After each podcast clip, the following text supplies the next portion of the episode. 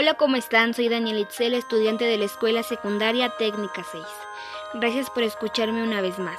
En esta ocasión, el tema que abordaremos es sobre las vanguardias, centrándonos solamente en el movimiento dadaísta teatral, manejándolo de esta manera.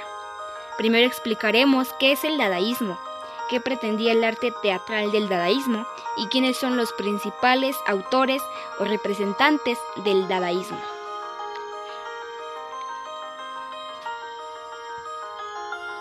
Continuando y explicando claro nuestras preguntas anteriores. El dadaísmo es un movimiento artístico literario que surgió durante la Primera Guerra Mundial como una forma de protesta.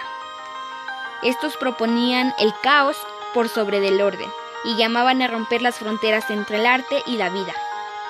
Es caracterizado también por gestos y manifestaciones provocadoras en las que los artistas pretendían destruir todas las convenciones con respecto al arte, creando de esta forma un antiarte. Siendo sus principales representantes o sus principales autores el franco-romano Tristan Tzara, el romano Marcel Janco, el franco-alemán Hans Arp y el francés Marcel Duchamp.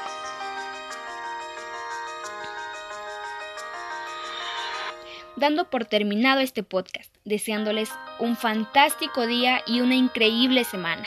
Gracias.